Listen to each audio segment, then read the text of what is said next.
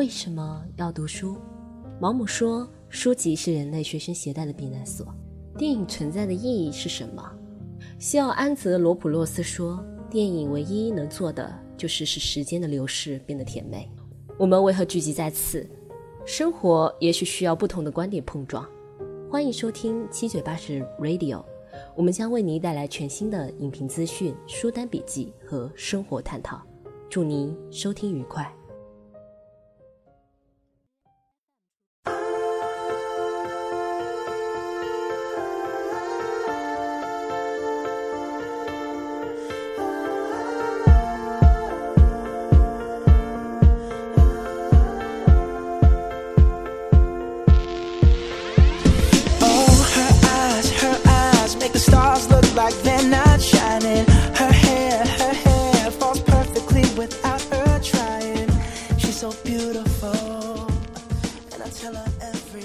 就看到有铁在抚摸，就是之前小黄让我去看，引诱我去看的其中一个理由就是那头驴我一定会喜欢上，说那头驴眉清目秀，腿又长，我一定会喜欢上。我感感觉我的 SP 有点问题，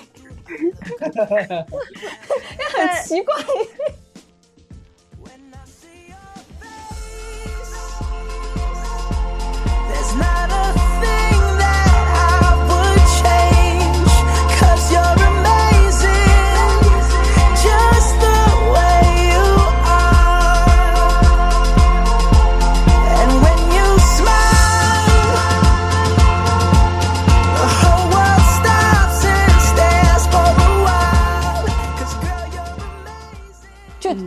会很不真实。这个浪漫不不仅仅是他们俩之间的感情，还有就是他们看待这个世界。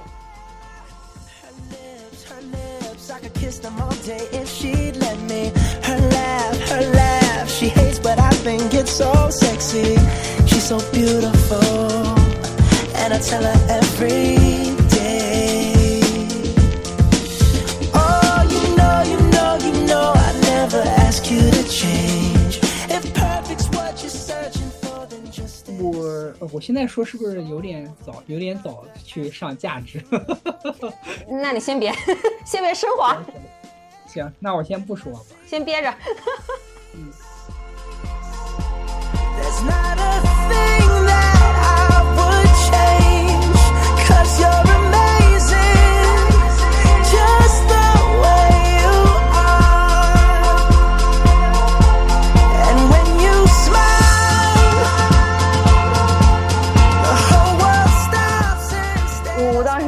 他就是最后桂英死了之后，他把桂英的手拿出来，他拿出来那刻我就开始哭，然后我朋友就问我为什么，我就说我说他要给他摁花，我当时就不行了，我就是他还没有拿麦子，我就知道他要给他摁花，嗯嗯嗯，啊，瞬间就不行了。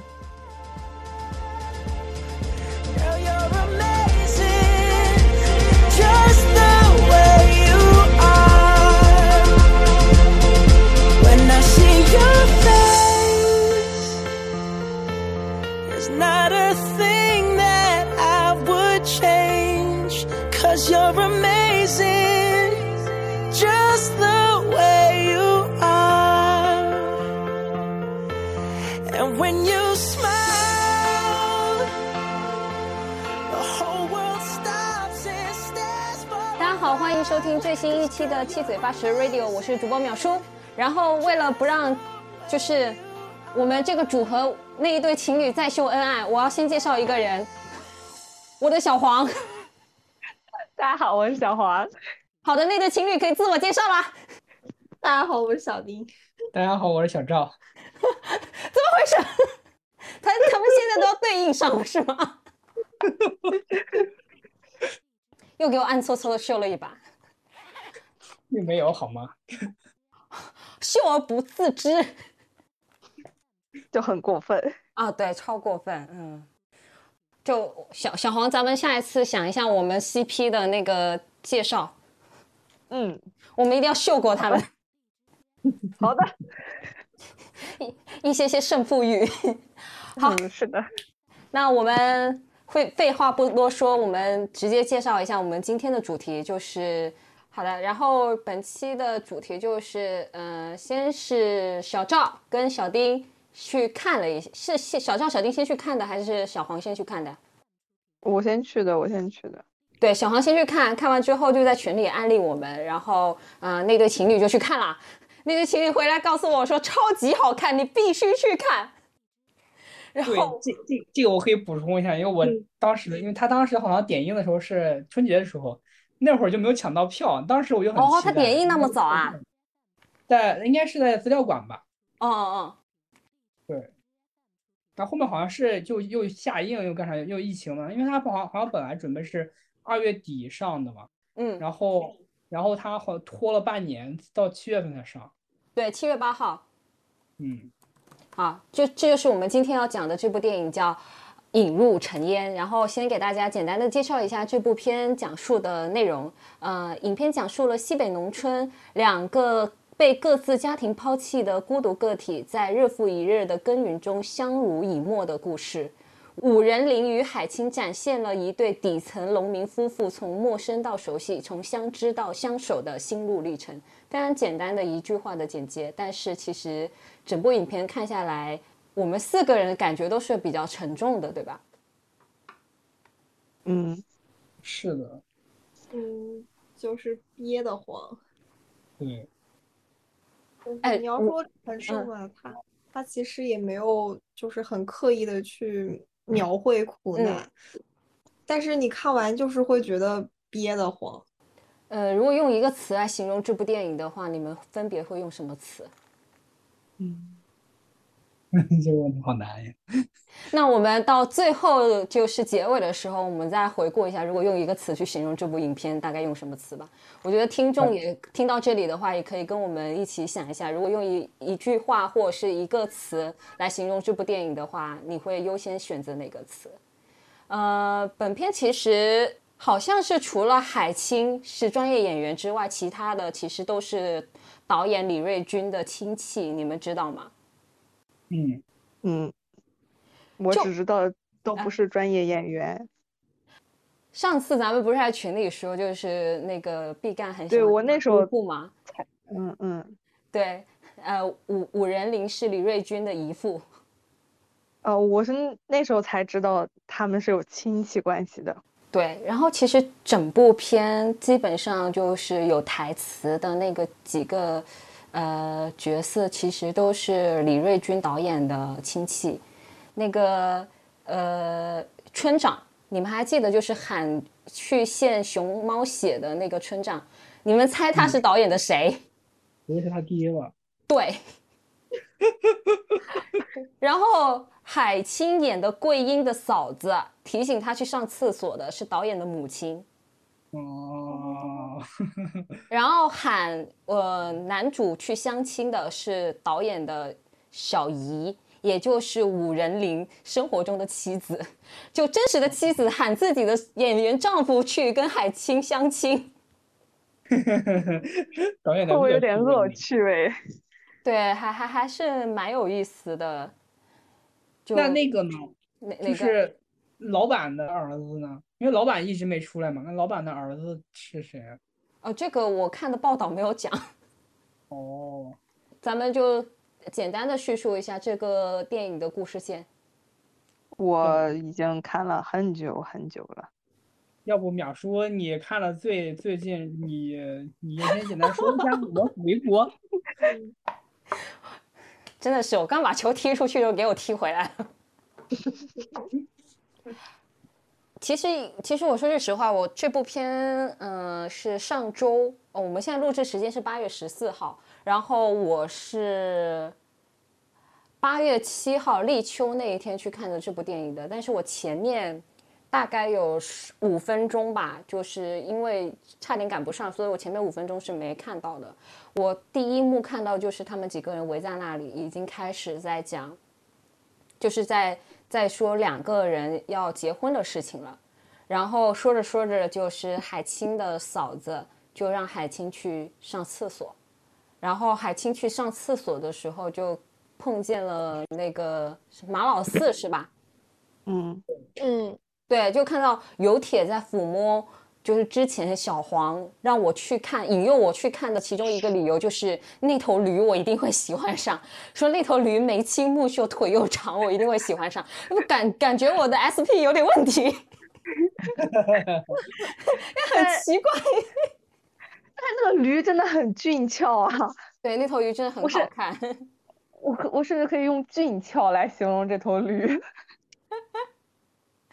是，然后他就看他在摸那头驴，然后我记得有一个镜头，但我现在还印象很深刻吧，就是因为下了雪嘛，然后那个马老四就回到他那个屋子里头坐着，然后回到屋子里头坐的时候，他其实海清。就是海清能，海清是站在外面看进去那个屋子里头，那个马老四在吃东西，但观众是看不到的嘛，观众只能透过屋里的镜子反射出那个马老四的形，就是神形。这是他俩第一次见面，我就觉得导演还蛮会用镜头语言来表达的。然后下一幕就是各自的亲戚在劝他们说：“哎。”在一起，你看他跟他在一起也挺好的，可以搬出去住，不用再赖在你们家了。然后那边又说啊，他他他也只有一个什么的生生育也生育不了，肯有有人肯要他已经很好了。其实有点就特别盲婚哑嫁，你很难相信说这是发生在就这，因为他故事背景其实没有讲是什么时候，对吧？嗯，应该就是在就可以认为是在当代吧。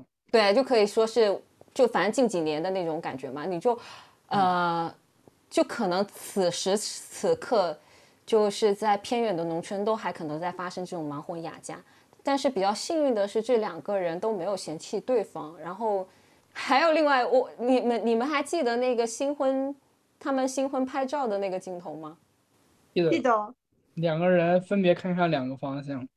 对，然后海清演的曹桂英就是真的是好拽。我一脸不服，对，然后这是个伏笔嘛？其实，对，有因为都没有想到这张照片就是他唯一的照片，是的。然后后面就是两个人新婚之夜也没有发生什么，然后因为海清自己是有病患留下的救急，所以他是要时时刻刻提时时刻刻提醒他去解手的，如果没有的话，他就会尿裤子，然后新婚之夜他就尿在炕上了。但嗯，马淳朴的马老四也没有说他，就当做没不知道，对吧？我记得。对，是。嗯。然后接下来没多久就是熊猫献血的事情了，就是呃有一个怎么说呢？给他定义是给他怎么定义呢？那个大老板承包了他们那边的那个苞米地，但是呢又不给钱，因为说什么生病了住院了，现在拿不出钱。来分给这些农民，但又急需这些农民献血，然后他又是宝贵的熊猫血，找来找去，好巧不巧，整个村子就只有马老四是熊猫血，然后他们就开始道德威胁，其实我感觉是有点半道德绑架马马老四马老四的，就跟他讲说，如果你不去献血的话，嗯，他死了就不会给钱，不用半道德绑架，我觉得他们就是在道德绑架，对。你看马老四他自己是有地，然后他那个并没有承包他的地，没有吗？嗯，啊，我我没有注意到这个细节。但是他后面不是，他有交有交玉米，对他有交后面有交玉米，给他了，给他了，给他哦，对，sorry sorry。对他后面不是交了一千，然后跟他讲说减掉那个八十块大一的钱，我那个看到那里我真的好生气啊啊！太气人了！啊，我们现在顺着讲，讲到那里我再申请。好。然后这个时候就出来出来一个人物嘛，那个人物就是我们刚刚讲的那个老板的儿子嘛。老板的儿子就是，嗯，相当于在市市里摆了一桌饭，然后让他们就开车载他们两个人去医院，然后开始抽血。每次抽血就相当于给他们一顿饭吃，但其实任何回回报也没有的。对呃，不是，这这里有一点，就是他们不是去医院抽血，他是把那个 医院的抽血车开到了他们家旁边，然后他相当于嗯，在他们家旁边给抽的血，因为他害怕是医院，呃，海清演的那个角色害怕，对，去医院好像不大好，对他好。像对医院有阴影。好像也不是去嗯。他家，是他还是去市里市里了，因为我记得他是在那个大饭店吃饭嘛，然后每次那是老板家，哦，对那个老板儿子家，嗯，对。对对对对。然后里头还穿，就是在整个电影的一个过程中，每次抽血，导演都会特意安排一些，我我不知道是他他是有意为之的，还是，反正我觉得是蛮刻有有一些刻意啊，倒倒也不是说他这个铺垫不行，但是我觉觉得就是他还蛮清楚的想要去传递一些东西给观众的，就是每次都会，嗯、他的老板的儿子就是会在那里打电话说什么这两辆宝马是不能卖的，这两辆宝马卖了我们开什开什么啊？然后要么就是捕捉一些细节，就是大金链子或者是名牌包，就好几次都是他他里头抽血抽了三次吧，我记得。对，对，然后每次都有，就是他明明其其实家里是很有钱的，也拿得出钱来给这帮农民的，然后每次都是款这帮农民老实嘛，就是说，嗯、只要把苞米什么粮食卖出去去了，就有钱给他们，但其实都是空头支票。嗯，然后就起码其实就是以这一条为主线吧，就相当于说，嗯、那些吸着他的血的人还嫌他们脏，然后，呃呃，那个谁马马老四，除了被这个财主剥剥削，还被自家哥哥剥削。对，那个修房子那个事儿，住的房子，还有给他侄子运家具，对，对，先是给他侄子运家具，后面又说那个政府要扶农要拆迁，所以要把他现在住的房子给拆掉。然后他二话不说，就是把马老四给把自己亲弟弟给赶走了，因为这样子他能得到一万五的拆迁费。对，然后逼得马老四只能去呃他的那个地旁边的一个破屋子里住。对，然后但住没多久，好像那个破屋子的主人又来了，是吧？对，对，对，然后他们就是想说要有拥有自己的房子，所以他就自自己开始打地、修地、修砖砖头，然后就有很，我觉我个人觉得挺浪漫的一幕吧，挺浪漫的一幕吧，就是他们在暴风雨下面抢那些砖头，嗯，嗯，那段确实，就虽然很很明明很绝望啊，但是他把它拍的很浪漫，我也不知道为什么，就两个人在那里又哭又笑的。对，然后他们在抢救那些砖头，然后拿那个塑料膜去盖，然后那个马老四把那个塑料膜披在贴他他身上对对对他不到淋雨。对然后后面他们两个人就披着那个东西，就坐在那个地方。对，主要是摔倒的时候摔倒了好几次都起不来嘛，然后干脆两个人就在那里笑了。啊，我看到那一幕又心酸又又就跟着他们开心，然后又就就反正心酸还是挺大的，就觉得他们根本就觉得这都不是事。我觉得就是他们在那个场景下有一种豁达的那种感觉在，对，前面就很心酸，后面就跟着一起笑。就是他们，他们有一个有一个，就是他们，我我现在说是不是有点早，有点早去上价值？那你先别 先别升华。行，那我先不说吧。先憋着。嗯 然后后面就是，呃，还有一个是就就修好自己的房子嘛。但修好这个房子中间就是还穿插着各种各样就糟心的事事情嘛，该抽血还是要抽血，然后该该该坑你粮食还是坑你粮食，然后好不容易你觉得他们有自己的房子了，是日子是不是开始好了？桂桂英出事了。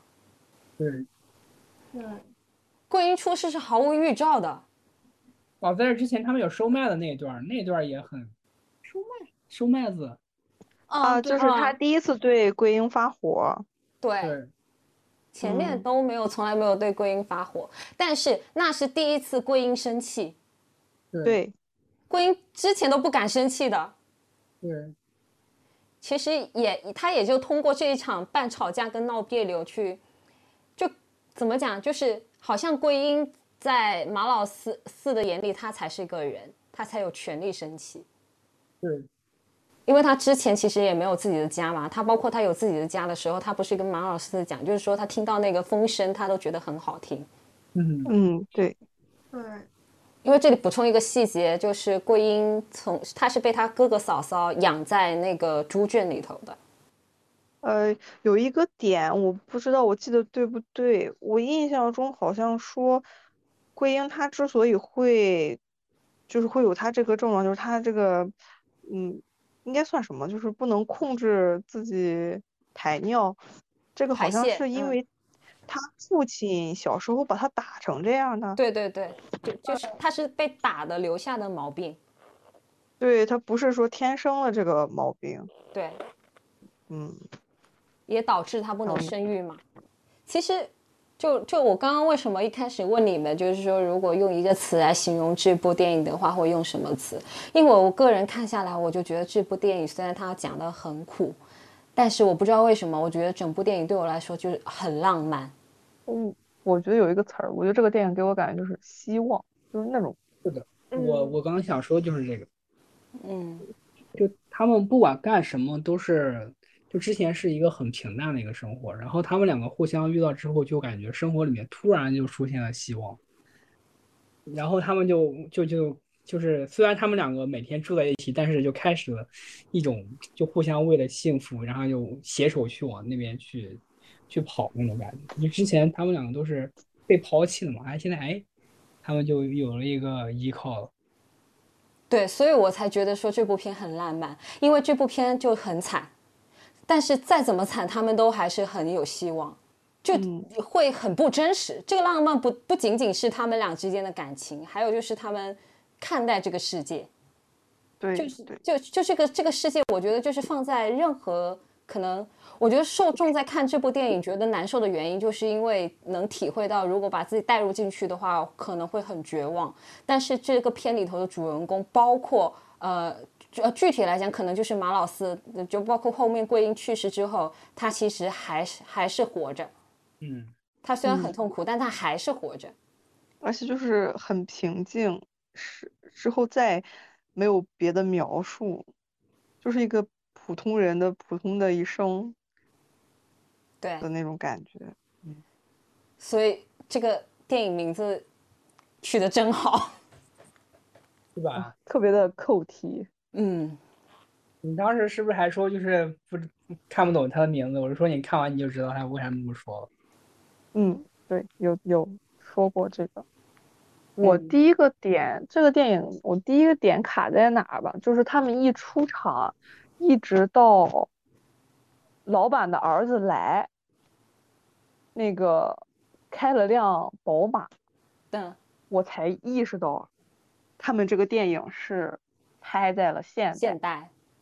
嗯，对，因为驴车给我的感觉一直就是上个世纪八十年代，最晚都是八十年代了，就那种时候，包括他们前面他们村里的那种贫穷的状态，他们嗯，村子开会，然后包括收玉米，还有他家里没有电器，就是一个电器都没有。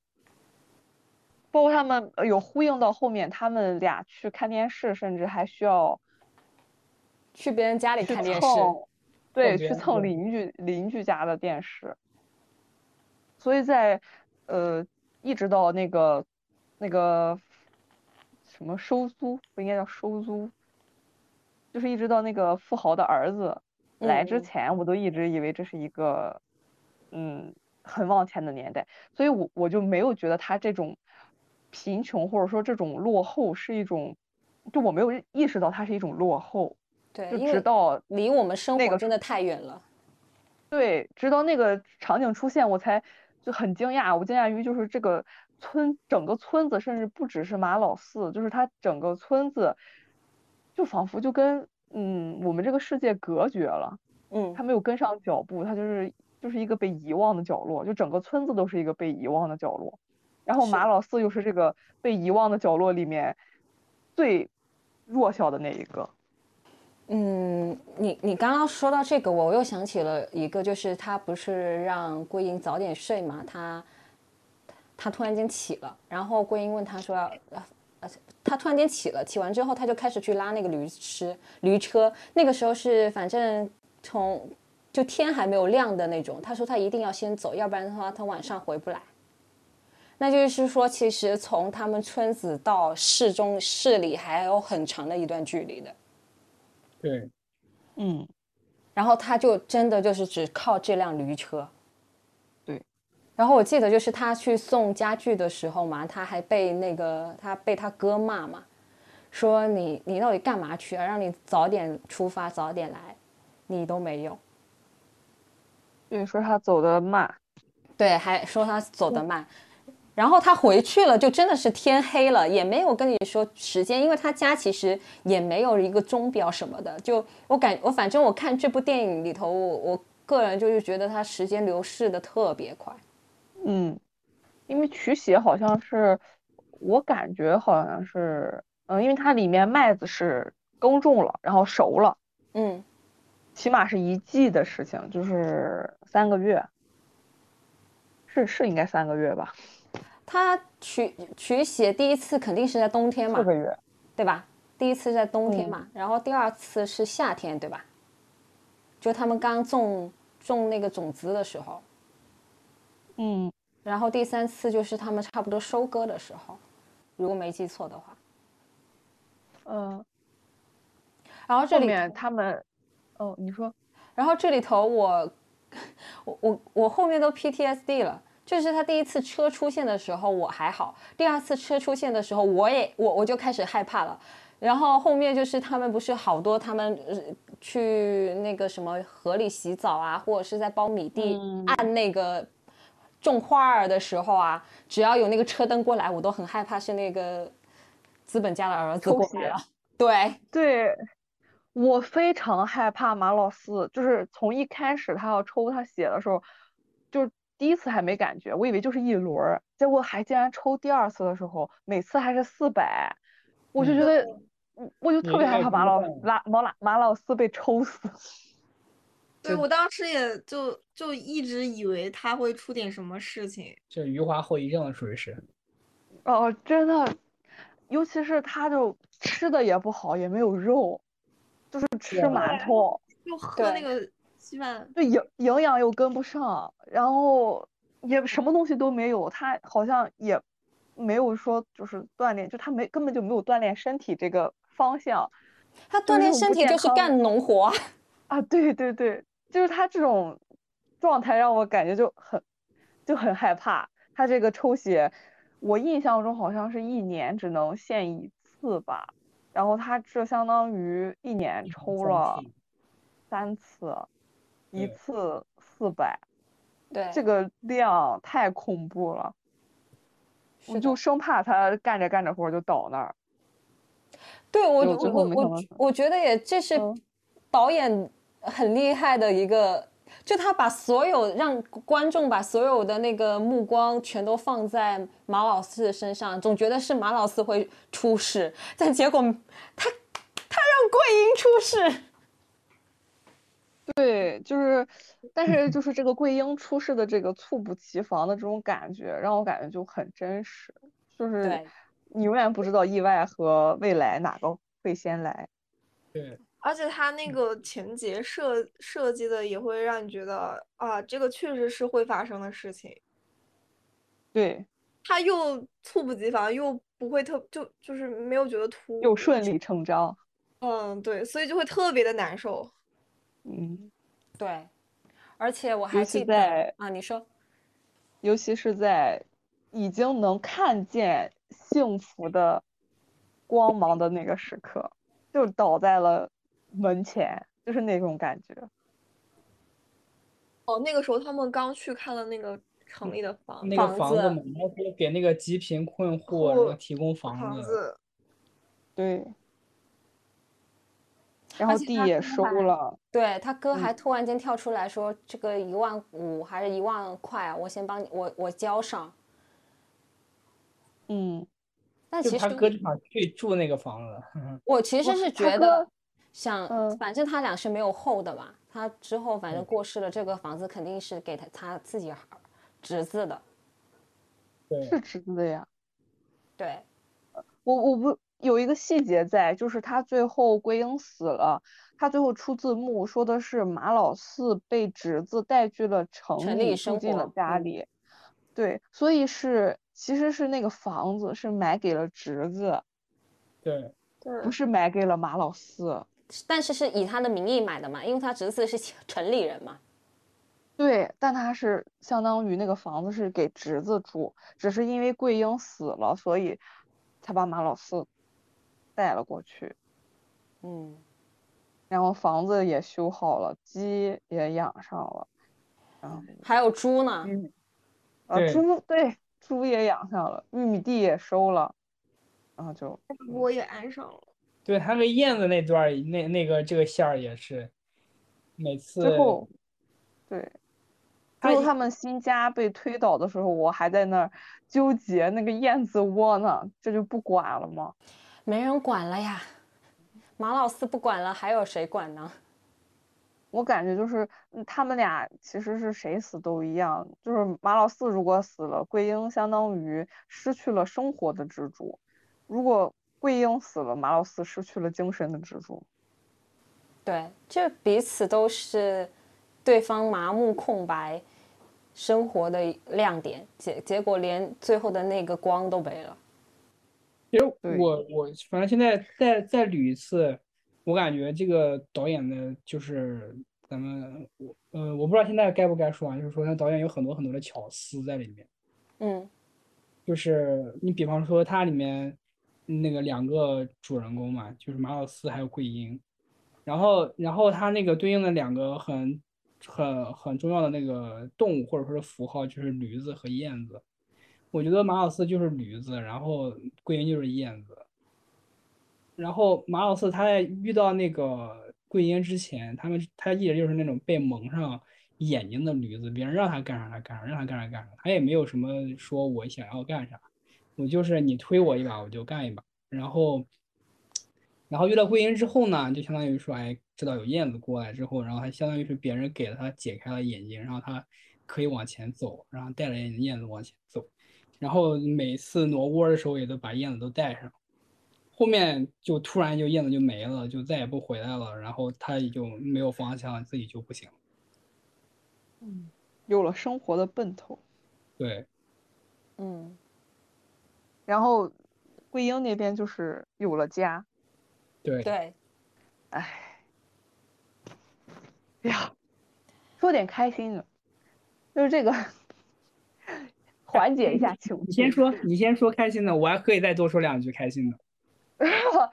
就是就是这个这个电影里面，那个我我感觉，嗯，很浪漫的几个点啊，就是，先马老四，我一直认为马老四本人他是一个活的很豁达的人，嗯就是包括他说的一些话，就是一些他说他家里人的一些老话什么的，都会有一种那种生活的智慧在，就是那种很朴实的那种，嗯，生活的智慧。然后他之前只是感觉就是很麻木，他没有目标，他不知道该就是怎么去去去奔奔向生活。但后后来有了妻子之后，他就有了这种想要给妻子一个更好的未来的这种感觉，所以他才就是有一种这种拼劲儿在身上。给我印象比较深刻的几个点，一个就是他们结婚的那个喜字，嗯，嗯。他每一次搬家，他都要从墙带上着他，带着他，接下来，对，然后粘在新的。家里，然后还每次都要问是不是订正了，然后桂英每次都会跟他说让他挪一下，散气一丝丝。对，哎，对对对，然后还有后来，呃，他蒸馒头那个点儿，嗯，说说要让他记得吃，嗯，我印象中，呃，还当然还有大雨里披雨布，就嗯是那个桂英就急着在救砖，然后呃马老四就是呃在急着给他捂，嗯，给他不想让他淋雨，因为觉得他身体本来就很弱。是的，嗯，啊我觉得最浪漫的一个点就是，那个那个场景真的浪漫到我了，就是他们俩看那个鸡在那个蛋上孵小鸡。对，就是那个场景。他把那个地方就戳了好多好多的洞，嗯然后像那个灯球一样钉到了自己家里面那个墙壁上，那一段那个镜头，那个镜头太美了。嗯。因为我印象中比较俗套的，说要给你满天星的场景是给你捉萤火虫，就是已经被，虽然第这个场景真的很浪漫，但是它被第一个用出来的时候是很浪漫的，但是因为这个 场景被用了无数次，所以我对于这种我想要满天星，然后你给我弄一屋子萤火虫的这个梗，就已经有点啊，又是这个梗，就是这种习以为常的这种。我第一次就是觉得他有把这种生活化、很很非常生活化的这种场景，嗯，赋予一个这么浪漫的这种含义，而且是我从来没有见过的这种这种富裕，我就觉得非常的浪漫啊。嗯，就马老四他很用心，也很有心，对，对，而且那一段他还跟海清讲说，你要把他们当成自己的孩子去看待。他一直在嗯。提这个点，对，就他们两个其实都比较，特别是特别是那个桂英，她其实是非常介意自己没法生育的，因为这是她嫁不出去的最主要原因。对，然后，然后那个嗯马老四有铁其实是就不会就不会因为这个东西去嫌弃他，或者他就非常善良啊。他其实好 多他好多细节都在照顾着桂英。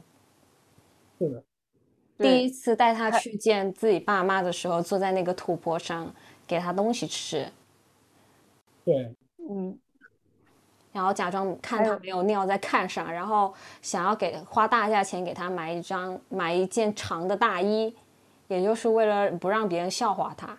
对因为之前别人在杂物铺笑话他的时候，他把自己的衣服脱下来给他对，给他系腰上了。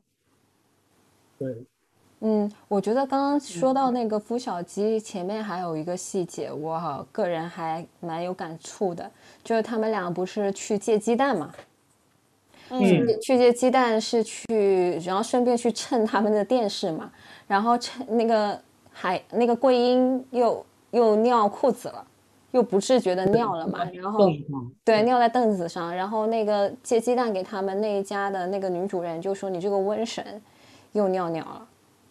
嗯，然嗯后嫌后他，对，就嫌弃他，然后马马老四就赶紧让那个桂英出去等着，然后他自己在擦那个凳子，然后那个主人女主人就说：“你觉得这样子擦的干净吗？”然后马老四就很很歉意，然后就本来想往外走的，但这个时候女主人叫住他了，说：“你要借的鸡蛋你不拿走吗？”就我觉得就是有一种嗯，农村里头的那种淳朴吧。就我嘴上说着嫌弃你，但是我该给你的东西我还是给你的。对，然后包括他到后面他要把鸡蛋还给他的时候，其实他那句话其实就其实在说明说你借出，其实你说借其实就是给你，因为他要给他的时候，那个女主人说不用给了，然后马老四才对马老四才来了一句说不行，一码归一码。他他在这个影片里头说了好几次一码归一码。嗯，我觉得是一个对照组吧，嗯，就是他他是一个就是非常，嗯，甚至用政治，都都不是说用政治来形容了，因为呃，我感觉他的状态就是朴实，对，特别觉得，嗯，不能不能去欠别人的东西，虽然那个东西有可能甚至不是他想要的，嗯。但如果是别人给他的，他都会就是记在账上，然后去还。但是他给别人的，他没有想要去要，对，他献血献了三次，他都没有觉得那个那个是嗯，那个是他给别人的。一种很很君子的作风。嗯哼，我我不知道你们你们可能哎，我不知道那个敖老师还有小黄，你们有没有在农村生活过啊？我是就就是小时候有相当长时间是在农村的，就或者说我就在农村长大吧。然后呢，我看电影的时候，我会就是有一点点担心，我说你们看的时候会不会觉得就他啥都会干，你们不觉得吗？对他啥都会干。对，你说他造盖房子自己都可以盖，而且是和泥，然后去晒干，然后去垒垒砖，然后去砌墙，然后上去去铺席，然后去，然后你干农活的时候也是这个会种，那个也会种，这个会收，那个也会收，然后驴子该吃什么什么的照顾的井井有条的。他的生活，他家里面是料理的意，就是非常有条有序的。是的，嗯，你们会不会有一种感觉，就是说？就这个是真实的吗？就是就是这怎么会有人就他他什么都会，而且还找不到在农村里面找不到媳妇儿？我我当当然特别担心，就是说观众会有这么一个一个一个感觉，就是会有一种不实的感觉。但实际上，就是作为我我我我小时候或者见到那些农村里面，真的大部分人都都都是这种人。但是有一点不太不太一样的是。这种人确实是不是那种不好找对象的人，嗯，就反而是就是在家里面啥也不干那种懒汉，然后是那种打光棍的，这个确实是。但是我觉得这个应该是就是导演的自己的安排了嘛，他他他肯定是说，哎，我需要有一个有一个这么一个人，我不可能说我拿一个懒汉然后去去讲这个故事，讲不通嘛，对吧？嗯。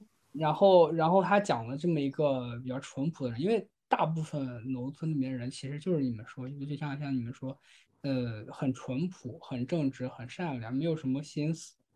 然后，然后就是自己会的什么该干的什么什么都会都会干，而且干的就就就都干得很好。但是，但是有一个问题，就是说。这样这样的人，如果说只就只就大家就只关心自己眼前的事，这些这些事情的话，那确实是我在农村里面过的，呃，也都很好。但是他之前的一些原因，就导致他没有走出去嘛，然后才有这个故事。我觉得他有一个点，就是导演是在歌颂我们，就就这些传传统的，或者说这些那个广大的。农民就是这些个体啊，还有群体，都有一些很质朴的一些，呃，怎么说呢？品质或者品德吧。嗯嗯嗯。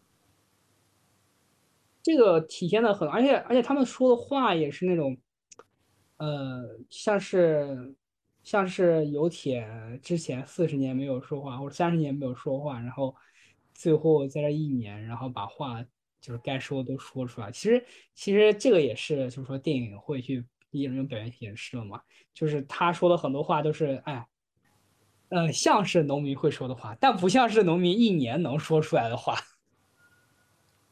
它是一个缩影，对，是一个缩影。他会说，他会说，就是你们嫌弃土脏，但什么不都是从土土里长出来的吗？嗯，他们会说。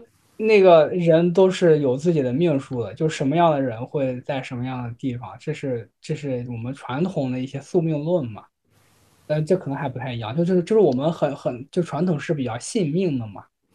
然后然后说你你你驴子，你今年就是秋天的时候你多吃点，你明年收成的时候你就少吃点，都有都有一些就是看似是很平常很朴实的话，但实际上有一些。他自己的哎呀那个想法或者有一些哲理在里面，我觉得这都是他们生活里面就很乐观的点在，就是有一种老老人说话的感觉，就是那种嗯朴实的老人家在那儿传授一些思想的那种我们 传统思想的那种感觉，有点儿，嗯。嗯，但但我其实嗯，但我其实觉得。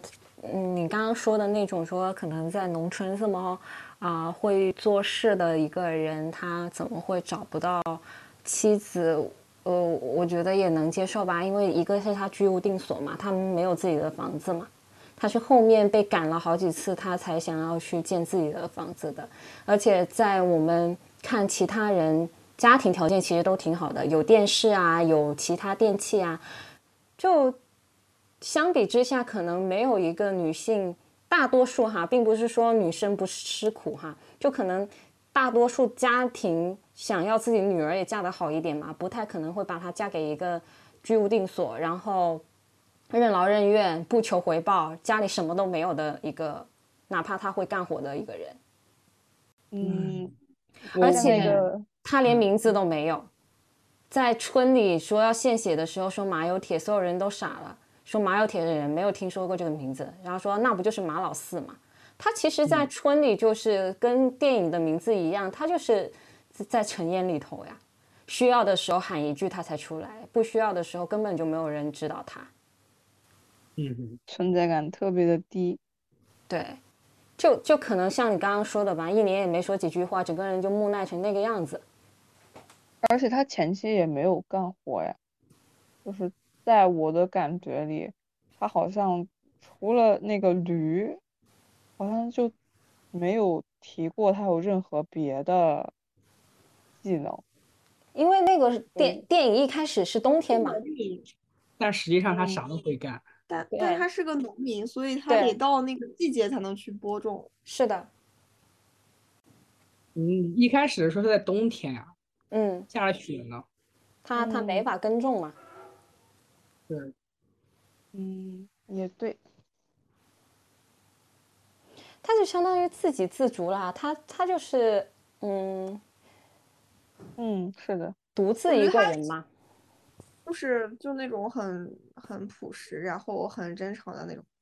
然后呢，他之前也就是反正自己过嘛，嗯，然后也没有什么其他的想法，没有啥欲望就，对，老老实实的。然后别人让他帮忙，他就去帮帮忙。然后那个就是该种地的就种地，嗯该收成了就收成，然后被别人就是说两句就说两句嘛。嗯，被他那个哥哥欺负了，就是也也不会太在意那种。而且，哎，就是就是包括他上坟这个事情，就我理解的是，一般大家都是一家子人去上坟吧？哦，不是，不是，不是吗？不是，不是，呃，农村里面是自己上自己的，啊，是自己上自己的吗？有一家子去的，也有自己上自己的，就是你自己自己就常节日的，比方说像刚过去的中元节，然后那个去清明节，然后还有过年，然后这些这些这些节日都是那个可能会约着一起去，然后也有也你自己先要先去也也都也都行的，我们那边是这样的。然后你自己要是过那个大的日子，比方说你结婚生孩子了，那就是你自己去。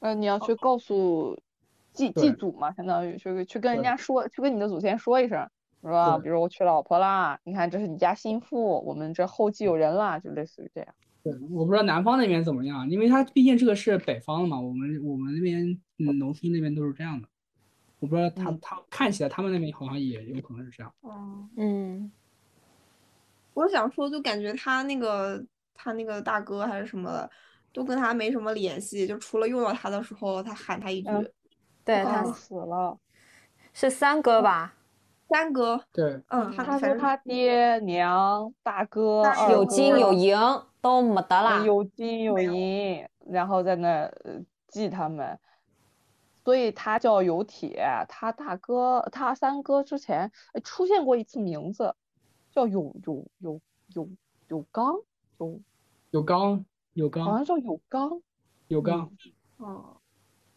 嗯，叫有童吧，有童，有因为那个引入尘烟的演员职业表里头，他侄子写着是是马有童二儿子，啊，你也是有童，嗯，金呃银铜你看。铁，这个名字，其实我觉得在一定的影射上也也影射了什么呢？影射了他们家其实很穷，嗯，嗯连生了四个儿子，老大是有金，是最贵的，老二是有银，然后老三还是有铜，老四就直接变成铁了，就是一个比一个不被期待，就是有可能他们家的房产或者说财产分给老大的最多，分给老二的呃少一点，分给老三已经贫穷了，分给老四啥也没有。嗯所以他才会那么穷。然后在家里也不受重视，天天被欺负，也不能算被欺负吧，反正就是被指使干嗯活儿。嗯，嗯，他好像最有价值的就只有那片地了吧？对，而且那片地在在耕耕种的时候，别人家都是开车的，他就拿拿个驴，然后对桂英坐在上面。啊，那个其实也蛮浪漫的，是的，那个那个点其实也蛮浪漫的，但是就就有一种就有一种心酸中的浪漫。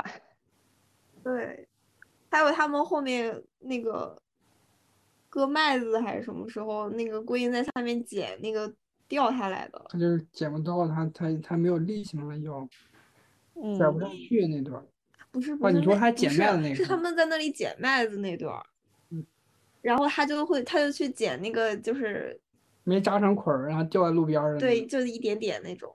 嗯，哎，我小时候我小时候也捡过，我奶奶嗯带着我麦穗儿对，还有编驴的那一块儿，嗯，就桂英给他编了那个像马还是驴啊？他不是说像不像咱们家那只？那个然后啊对，对对对对对，然后呼应他桂英死了之后，他躺在床上给又编了一个，对，嗯，啊，还有他们那个把麦子摁在手上那个花，那个花，对对对对对对对对。我我当时一看他就是最后桂英死了之后，他把桂英的手拿出来，他拿出来那刻我就开始哭，然后。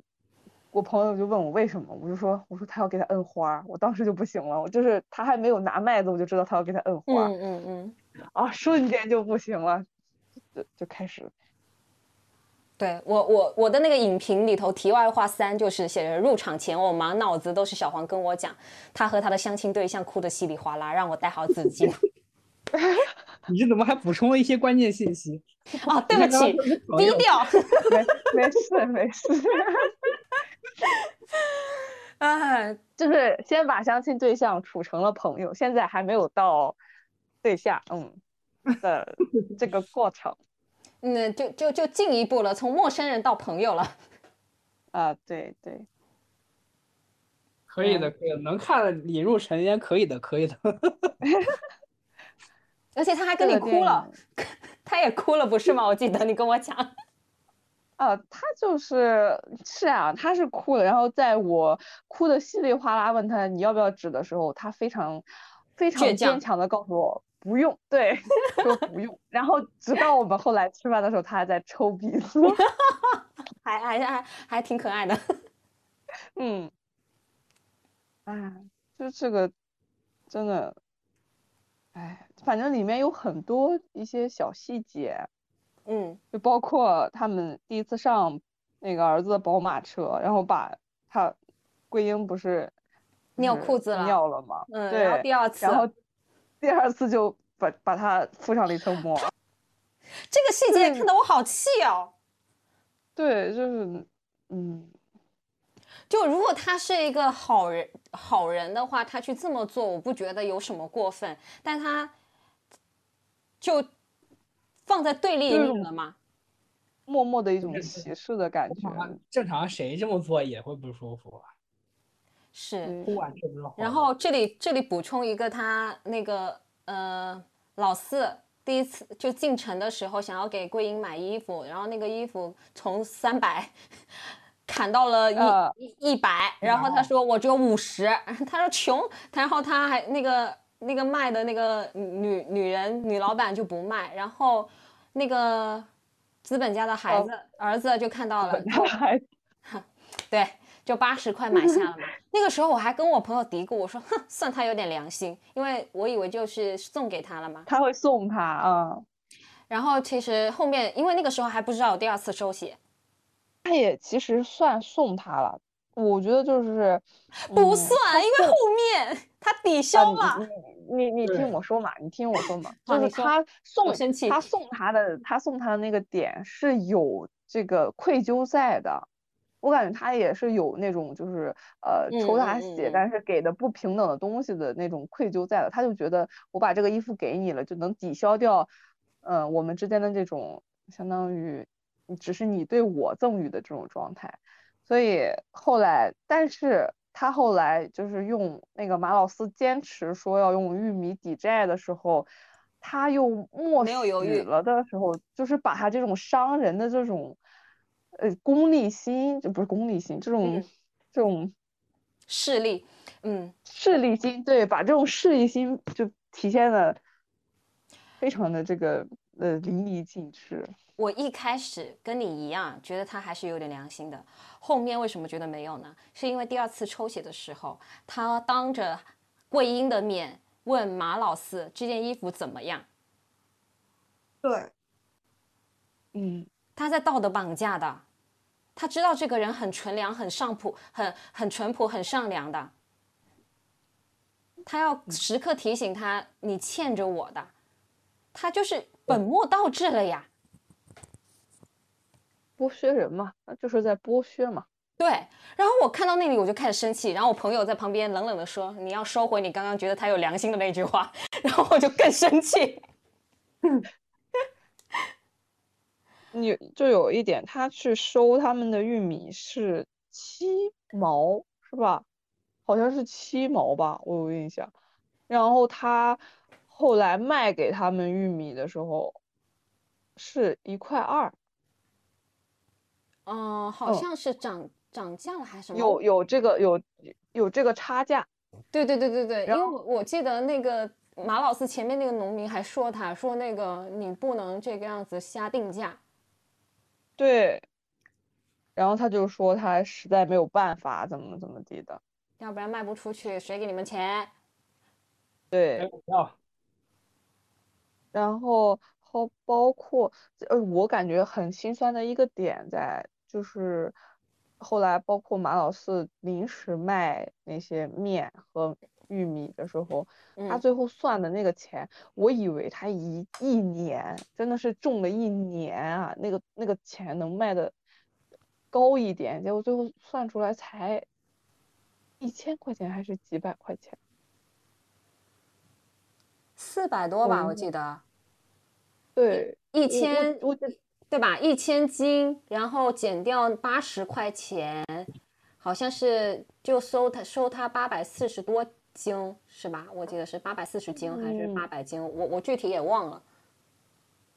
一斤七毛，我当时看到这儿我就，反反正就是辛苦了那么久，然后收了一车碾出来的碾出来的一千斤米，结果收到的钱比想象中真的低很多，对，而且他还要去还前面他租租的钱是吧？租的那个什么，因为前面不是也有一幕他们去小卖部那里拿东西嘛？对，他相当于挨个还，对，啊，就很心酸。是的，这个这个电影让我还有一重感觉啊，就不是说这个电影本身的表达，我不知道是不是这个电影本身的表达，但是我有这种感觉，因为我相当于从小城市里长大的，我从来没有接触过就是这种，所以我看我看这个电影，我就有一种哦，我们原来还有这个世界上还有人生活的这么困苦，我就有一种理解那个大庇天下寒士俱欢颜的那种那种感觉了。嗯，我有一种我生活的这么也不算富足，但是起码衣食富衣衣食都有的这种情况，就是怎么说呢？我有一种那个那句话就是我有一种幸运的人对这种不幸的人那种愧责在，那种愧疚在。我觉得我活也不是说我现在活的，呃，这个这个状态是是我，嗯，就是不该得的。但是我总觉得在看到这种更困苦的人的时候，尤其在他还活得这么嗯朴实正直的这种情况下，嗯，我就有一种那种那种愧疚。是的，呃，我我我那个啥，我多怎么说呢？我刚才看到了一个影评，他他讲的有些点我是有有一些同意的啊，就是可能会打破你刚才说的一些幻想吧。因为刚才嗯我也，刚才我不也说我我是就是知道大概就是大概知道，也不是完全知道，就是就是每一个人会什么样，我大概知道农村的生活大概是什么样的嘛。然后这个影评也是说，他说他作为一个农村人，他觉得这个是这个片子是，呃，过于浪漫化了，就是过于美化了，然后有甚至有一些俯视感，就是尤其是他觉得无法共情的点在于，呃，一个农村几乎全能还能自己徒手盖起房子的男人，在村子里也言而有信，颇有人缘，不应该是电影中这样穷困潦倒的状态，这也是刚才我纠结的点嘛。然后还有一个就是说，他有人缘吗？他其实别人干啥都会想到他的呀，因为他免费啊。但是啊，这句话这但是这个这个在农村里面确实就是这样的呀。你不能说因为他免费，大家想起他就就说他是因为他免费他有人缘啊。对啊，所以我并不觉得他有人缘啊。就是可能我们不是很了解农村的这种社会组织形式形态。你不能用金钱去衡量的。不是你这样讲有点不是不是这个意思。我的意思是，我我不并不觉得他想展示，嗯、马老四是一个有人缘的人。他在这部电影里头，为什么叫引入尘烟？就是因为他们两两个人，电影的刚刚我念的那一句简介里头就说明了，两个人都是被抛弃的，嗯，他没有人缘的。我感觉可能表达的意思不是很清楚，就对对就是他想表达嗯的是，就是这样一个人设，就是一般来说放在农村里，他不会是一个就是没有人员的人，因为他把他描这个不太成立这个事情。他对他他他把它描绘成了整个农村社会的最最最底层，你知道吧？就是这个是不太合理的。贫困户，我知道他是贫困户啊，他贫困户也不应该是说就就就完全应该是这个样子。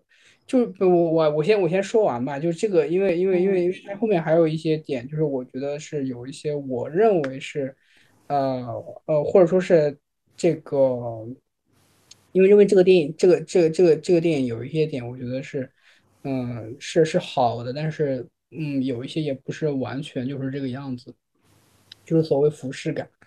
我我一开始就有点纠结啊，然后然后后面他这么说的时候，我想了想，可能这个感觉我也是有的。嗯，我再举一个例子吧，就是说，嗯，你你可以去去讲，就是啊、我们现在的农村里面很多人进城，然后有一些人他在留守农村的人，他们会过得更苦。然后有一些甚至就是你没办法进城，就是你你没有这些社会关系的，想要在农村里面过得更好也会更难，这都是当前农村的一些问题。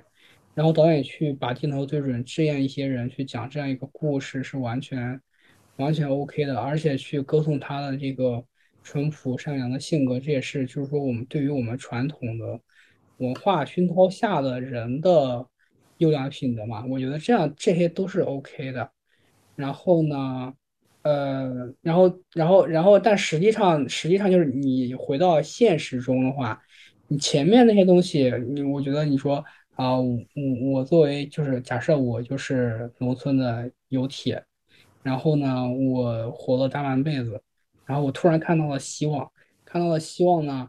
然后那个，但是他又过了一年之后，又迅速让我绝望，那我也不会说我要去啊、就自杀，就自杀这个点是明显的是艺术创作的艺艺艺艺术的手段了，就是让这个故事的矛盾会更冲突，让你的那个感情更纠结，这个在农村里面这是绝对绝对不真实的。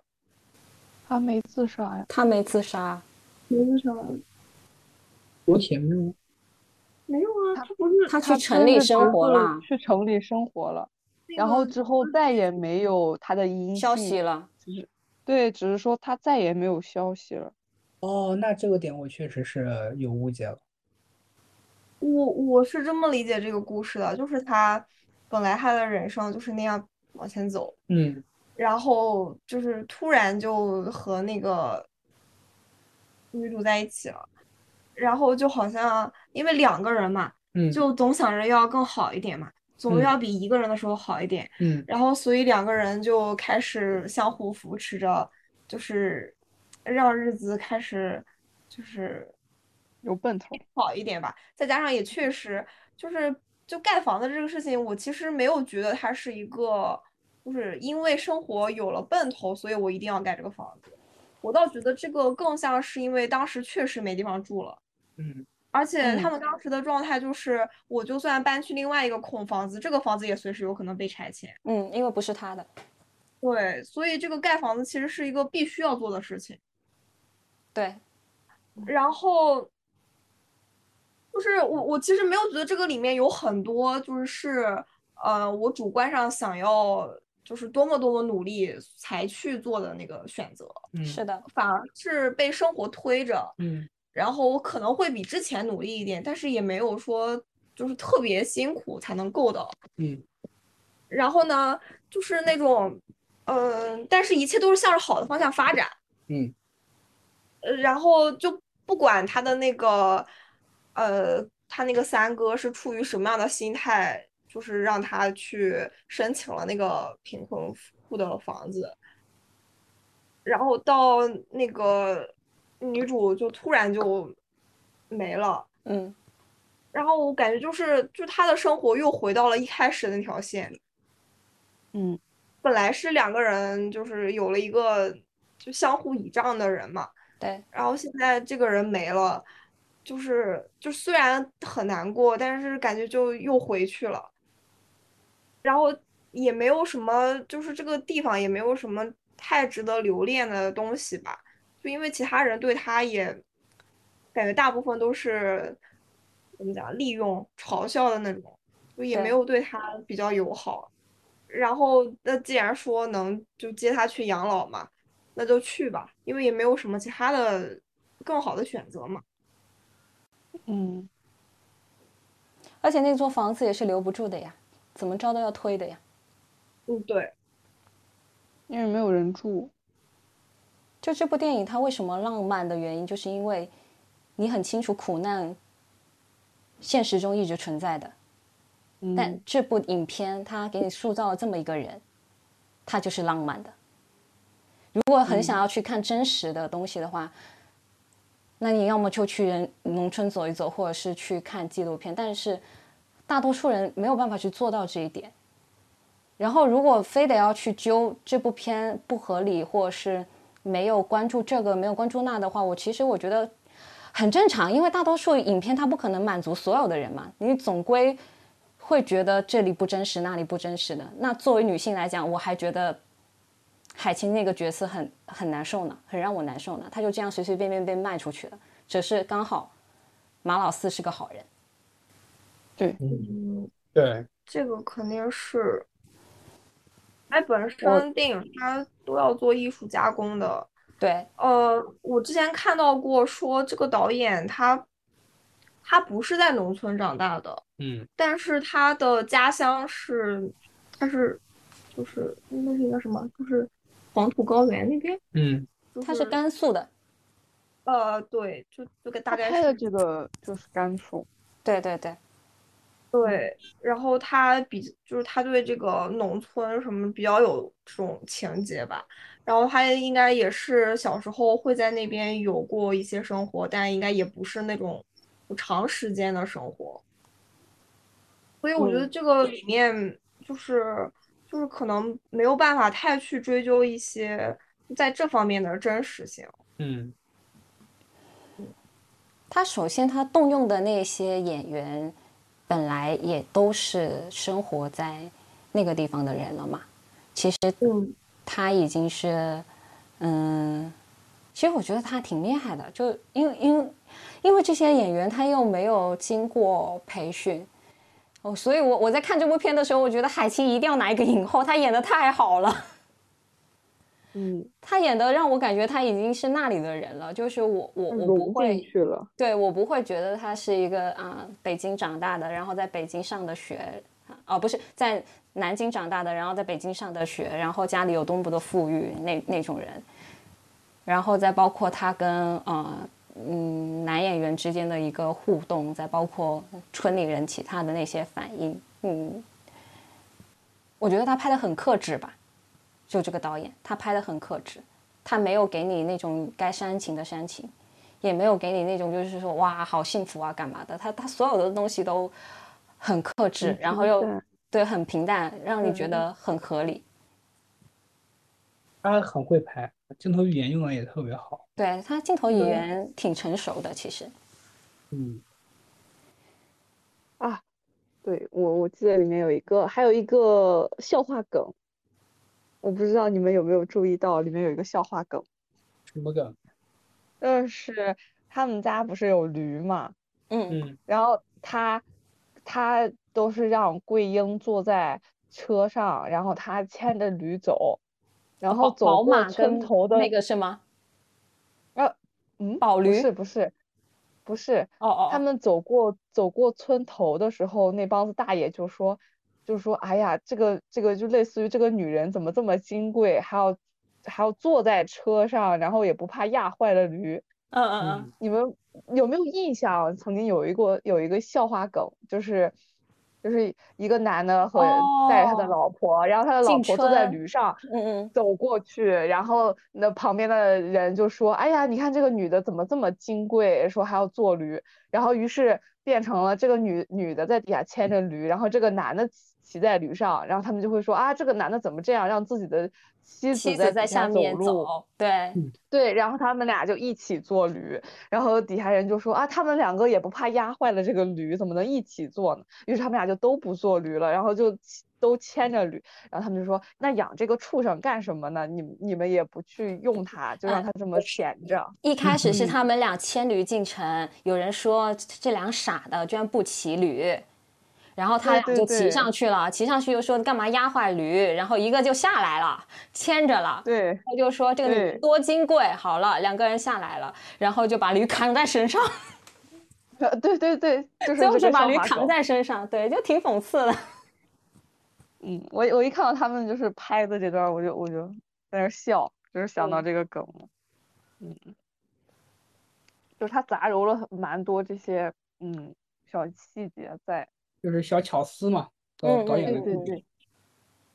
然后一开始一开始的时候什么啊，王老师一开始的时候没有看到那个那个，就最开始五分钟嘛，啊。第一个镜头，第一个镜头是那个驴子从他那个床不是床那个墙那个窗户里面探出头来，然后就啊这驴好可爱，但实际上就是，然后然后然后实际上你也可以认为就是那个驴是被框住的，然后最后他是把驴身上的那些缰绳不是缰绳什么玩意儿全部都解掉，让他让他自己走，他他是自由的。哦，嗯，对你说到这个，让我想起了那个时候，他不是驴自己就这样走出去吗？然后那个他侄子一脸愣住了，对，整个傻掉了。然后这个时候就话话话音就起了嘛，就另外一个农民说：“老四也挺好了，跟你进城享福去了，对，驴也自由了，燕子也不会回窝了，什么都没有了。”感觉小丁已经要不行了。已经哭了好几轮儿了。我啊刚刚说话的时候，基本就在流眼泪。我我我就是这个，同事跟嗯我讲，他看这部电影的时候，他问我你看完哭了没有？我说我没有，我好几次就想哭，但是那个眼泪就死活掉不下来，就很堵嘛。然后他说他看的时候就是面无表情，回家坐在沙发上，哇一下就哭出来了。啊，真的是，我现在一想到那个里面的一些画面，然后那个眼泪就止不住了，觉得好难受啊。嗯嗯，就像不能想到萧峰这两个字。今天晚上要哭死他是吗？眼睛要肿了。嗯。呃，我我我当时在看这部电影看完之后，我呃，你们看过莫迪莫蒂那部电影吗？哪一个？就是一个哎是爱荷兰还是哪里啊？呃，爱尔兰的一个画家的一个传记，Modi。哦，你应该没有看过。对，呃，我们我我是跟傅林春老师两个人看完这部电影，然后录了一个播客，然后这个播客嘛，嗯、我们是搬到，因为我们的咱们就是播客，其实也有搬到傅林春老师他的那个 B 站的那个账号上面嘛，然后这个、这个电电影的反馈是最强烈的。因为这部电影在豆瓣上九点一分，但是我跟傅林春老师都很不喜欢这部电影。哦，然后我们就讲完之后，可能很多人就觉得你们怎么可以这样说这部电影，然后就在下面吵架。然后这部电影，这这这个播客在那个 B 站上的播放量就是五六千吧。对，然后评论也挺多的，各有各的。有一些就觉得说啊，你们俩说的还蛮有道理的，以前没有从这个角度想过。然后有一些就说你们怎么可以这样子想？你们这样子想，那这个世界上没有爱情了，就就大概这个样子。呃，这莫迪莫迪这部电影讲的是他，他也是呃，女主也是她女主是患有关节炎的，她走走路的样子其实跟海清有点像，就海清演演的桂英有点像。然后她是从家里逃出来之后，认识了一个自己一个人住的一个有点暴躁的渔夫。其实听起来前面都很像，前面跟这一对都很像，但区别就在于这个暴躁的渔夫一开始是不接受他的，一开始他只想要有一个女佣，然后是发现这个女佣跟他关系越来越近，但是又忤逆他，就就是他有一个挣扎的过程，他既想要这个人陪伴他，但是他又不想要这个人过度的去干涉他，甚至侵入了他的感情世界，所以。嗯，而且他又觉得他上不了台面，因为他觉得他不是个正常人，所以在某一天，他的朋友来拜访的时候，问了他一句：“这是你的妻子吗？”他不愿意接受，再加上他的，再加上莫莉出来跟他朋友打招呼，然后他朋友说：“你看，他都不承认你是他的妻子，他居然没有把你好好当做，没有好好的尊重你之类的话。”然后莫莉就说：“你不能这样说他，他是一个好人。”然后呢？这个男主在旁边听完之后恼羞成怒，给了莫莉一巴掌。拳头硬了已经。对，但是他最后两个人还是相爱了，还是在一起了，结婚了。啊，尊重祝福。对，所以你知道，一开始我跟傅林春老师都觉得说这是应该挺浪漫的一部电影，但是讲真，那一巴掌下去之后，真的是所有的温情都干的一个稀碎。但我我这一幕。在马老师身上得到了治愈，嗯，真的。而且后面他其实桂英跟马老四半告白的时候说了一句话嘛，说那天我嫂子让我去上厕所的时候，我在后院看到你大哥、你二、你三哥在打驴，但他打完驴之后，你过去摸鱼摸驴了，而且给他喂吃的，我就觉得这个人心眼不坏。他都能这么对驴了，那他怎么对对对对对我？对，哎，怎么会有这么善良的人呢？我我我是不是跟你说，让你看这个电影，是因为我看完这个电影，我又相信爱情了？是你跟我说过啊，真真的是这个，就是他，他你看啊，他。长得其实啊，就嗯，然后他嗯还穷，但是他的灵魂，嗯，你就会让我感觉到真的是呃，不需要靠任何别的东西来，就是两个两个灵魂的相爱。哎呀妈呀！就是我我会觉得，就是像这种男人，他和另外一个呃人在一起。就是他也会是这样的，嗯嗯嗯，是他是因为他他人是一个特别好的人，好的人，就是他可能会没有这么浪漫或者怎样，因为肯定是因为有一些就是更深层的这种情感的交流，才会让他做出那些那么浪漫的举动，就是虽然朴实，但是非常的浪漫的举动，就比如那个摁麦子这种，嗯。嗯，但但是。就更多的是，就是他本身是一个特别特别好的人。嗯，嗯，所以啊我我我我在我看来，我并没有就是一定要安一个什么情、什么爱情或者是什么亲情、友情什么东西按硬按安在他们身上，就是这么两个人刚好碰上了，刚好都能成为互相生活中里头的光，就感觉已经不是哪一种情情感能去定义他们两个人的感情了。嗯，对，就感觉是两个很真诚的人，然后就是就一一嗯，虽然是这样一种方式让他们走在了一起，然后但是就彼此觉得可以互相进行一个依靠，而且其实它这里面也有他们之间的这种就是互动的加深，对，就一开始其实能感觉到他们还是有点陌陌生，有点也也不太能叫防备，就是比较客气那种感觉。嗯，然后再到后面就是他们就是就是完全熟悉，然后嗯，就是很亲近，然后很就是然后会有一些很亲很亲密、很浪漫的，就是一些行为。对，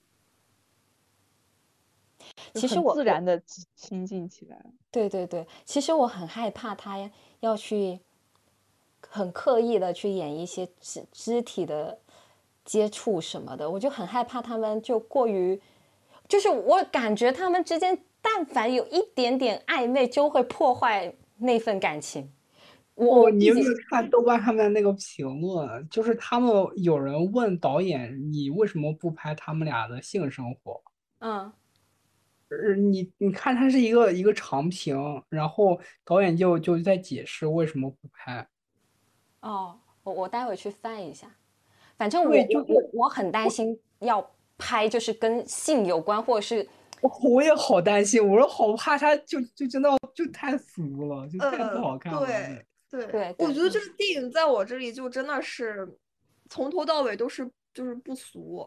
对对对对对对，嗯，他他所有的情节设置，然后他的那个，就不管是他对，就是就是这种痛苦苦难的描写，还是人物的成长，还是就最后这个比较悲剧的结尾，就都不是那种，嗯，就是我脑子里会去设定的一般的那种套路会进行的发展。对对，但是哦也不是那种为了求新意，然后去刻意搞什么那种。嗯，就是很自然，很合适。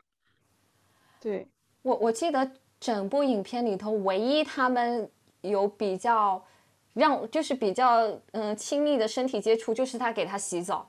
但是那一场洗澡，你也没有感觉有任何就是跟性相关的东西，很温对情。对，很温情，是的。甚至你觉得他很快乐，他俩。对，就是两个孩子的那种感他挺觉。开心的，对，然后他就抱着那个那个杆儿，对然后他不嗯是一开始还怕被冲走，对然后就让他抱着那个杆儿。对还给他搓背，的那种那种感觉。但是那个场景，就我发现它里面所有的浪漫场景，都是以苦难来做做基石的。嗯嗯，嗯就是那个场景是先会让你感觉到心酸，继而感觉到温情。嗯。嗯，就仿佛就是苦难是一个很平常的、很普通的事情，但是他们的处理方式就是豁达的，嗯，来处理、来对待，所以你才会觉得这个事本身是一个是一个苦的，但是他们的最后表达出来的是一种快乐的感觉。对，哎，其实吧，我觉得我们作为就是生活条件比他们好很多的我们的观众，会觉得苦，这是我们会去代入进去，因为他导演拍的确实好，能让我们有很强的代入感。但实际上，就是对于他们来说的话，这就是日常吧。就是生活。对，就是我我他也没有抱怨说为什么就是我，为什么我不是别人是一个健康的人，为什么我不像别人有那么那么那那么有钱什么的，他们就是就是我就是我在我的世界里面，然后我做着我应该做的事情。是的，就是就是像就是就是我我一开始说的，他就走他的那条线嘛，对，他不会觉得这样有什么不对。然后我现在有机会能够和另外一个人相互扶持的话，我们就相互扶持。然后，但这个里面肯定会有很多困难，但这个东西都是就对他们来说就是生活会遇到的困难。对，就不是那种，其实我觉得这个电影特别好的一点就是它其实没有很强调，就这些苦难是，对对对也没有去就增加一个，嗯，就苦难的制造方。对，这就是说它不俗的点在于它没有歌颂苦难。嗯，对，嗯，嗯，嗯，他反而很轻描淡写的把它只是作为一个背景放在那里。是的，是的，而且我感觉这个可能就是才是就是真正农村的人他处在的一个环境吧。就是他对对他们来说，就是我们觉得很苦的一些事情，可能对他们来说就是日常。对，你嗯再去品味这个标题，像引入尘烟，它尘烟并不是微小的，就尘烟是普遍的。嗯，所以说它引入尘烟，就是其实大家都是都是尘，都是尘埃，就无非你大一点还是小一点吧。这个名字起的真好，再次感慨一下。是的，啊，我还又想起来了一个细节点，就是马老四，在我我们一直在评评价马老四这个人性格有多好，有多豁达，或者说有多善良，有多正直。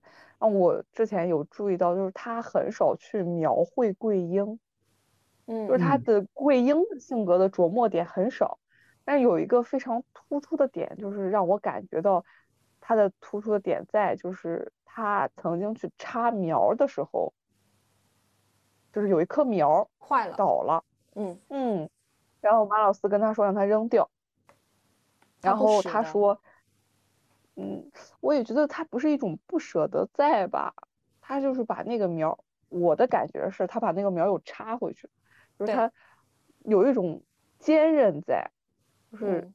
有一种生命的坚韧在，就是他自己的人物性格，我感觉也也是有这种感我有一个印象很深的地方，就是马老四去送家具那天晚上回来，他去迎，对他去迎他，然后桂英就是他他当时说对那个水，他嗯每次都去打那个热的水来，然后就等他，对然后那个水冷了，他就回去再打一个热的来，对，就去打了几趟。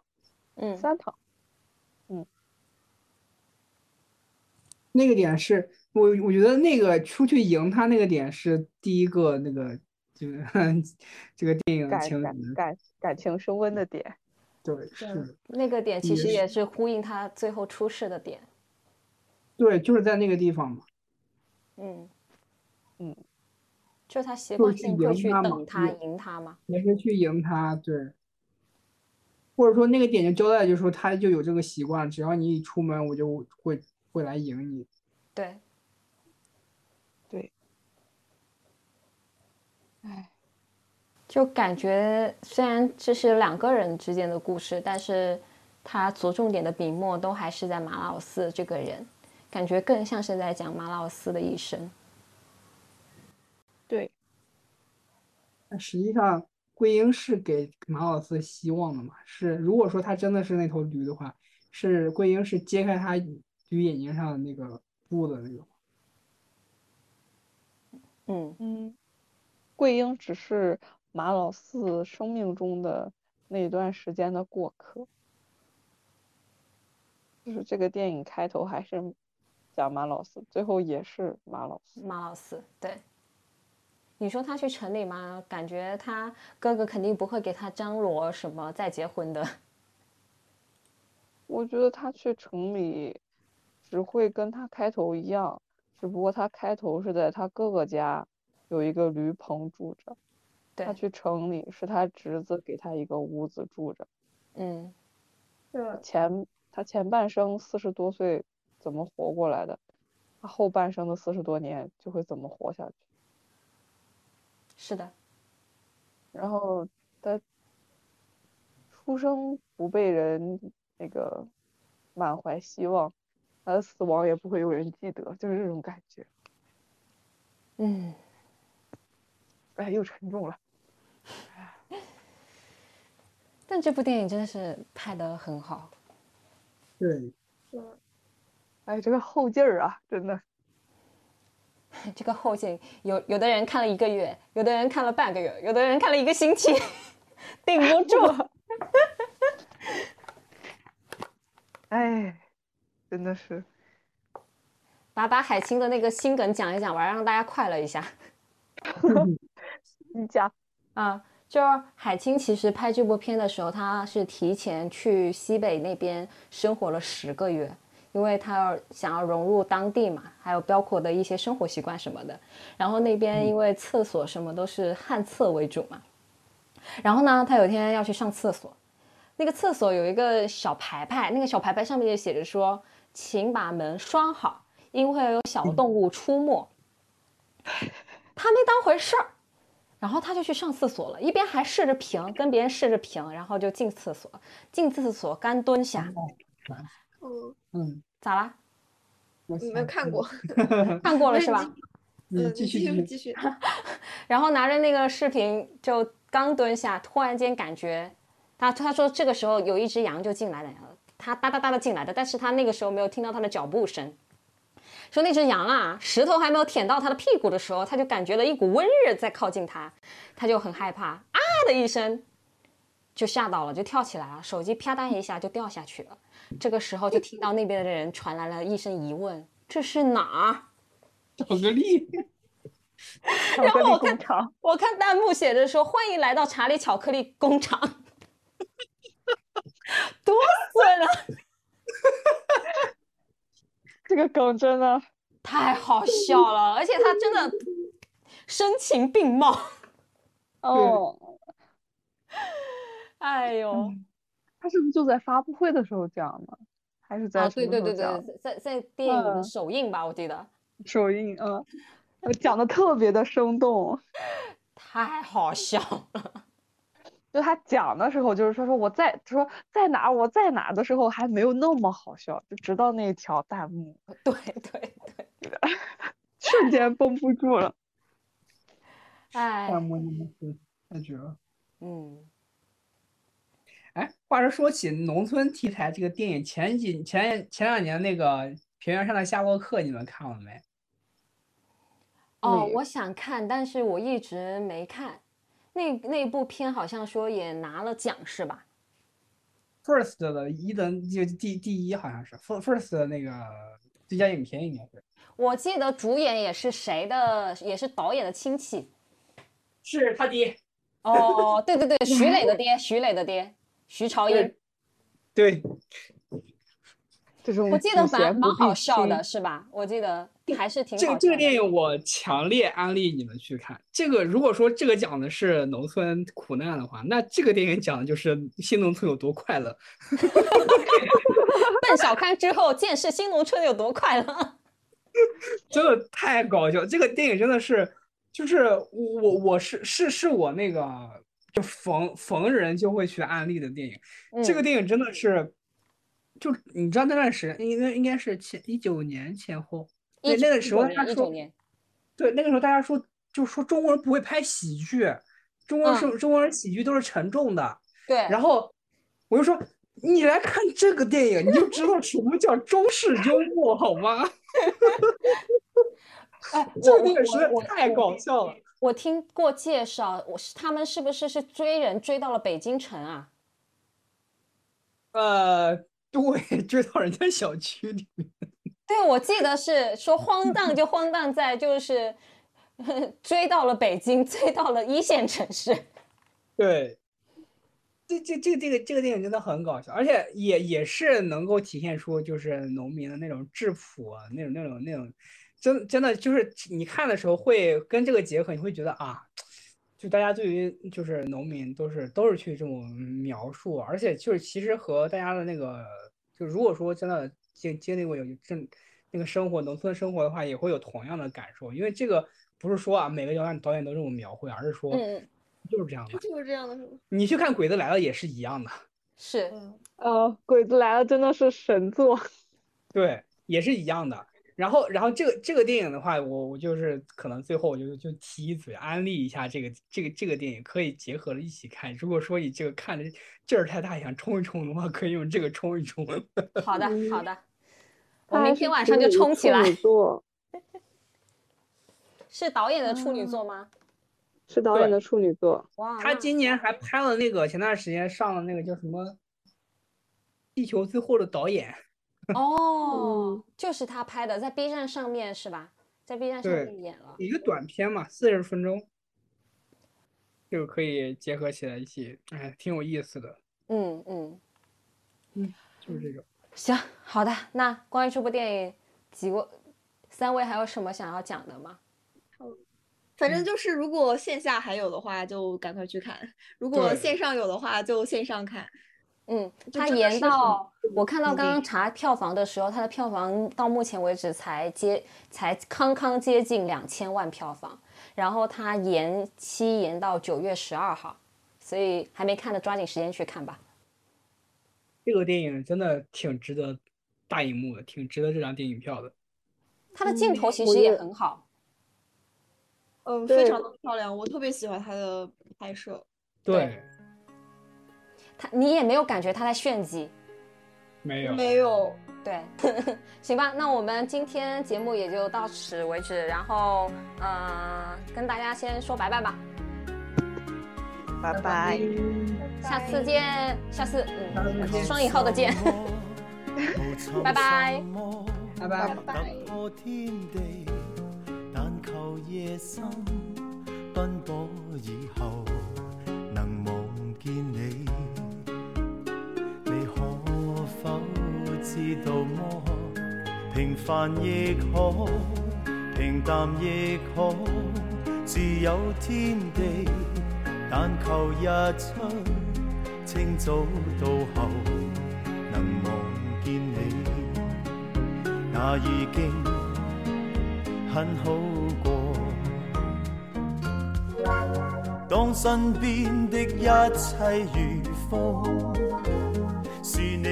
让我找到根蒂，不愿離開，只願留低，情是永不枯萎。而每過一天，每一天，這醉者，便爱你多些，再多些，至滿瀉。我發覺我最愛與你編寫，哦哦以後明天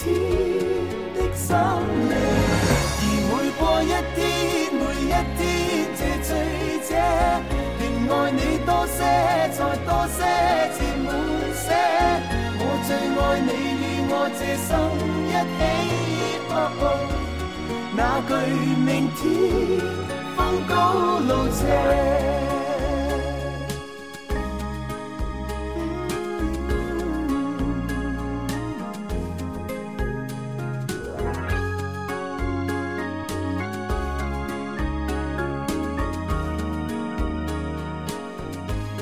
名是什么，才是什么，是好滋味。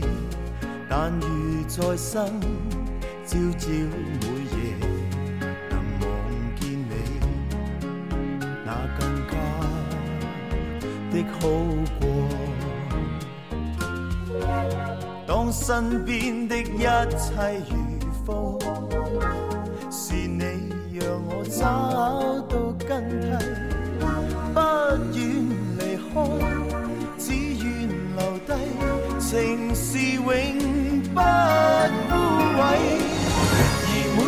一天，每一天，這醉者，便愛你多些，再多些，至滿瀉。我發覺我最愛與你編寫。哦哦以後明天的深夜，而每過一天，每一天，這醉者，便愛你多些，再多些，至滿些。我最愛你与我這生一起。哦哦，那句明天風高路斜。哇而每過一天，每一天這醉者，便愛你多些，再多些，至滿些。我發覺我最愛與你編寫，哦哦，後明天的深夜，而每過一天，每一天，這情深者，便愛你多些，然後再多一些。我最愛你與我這生一起，哦哦，那句明天風高路斜。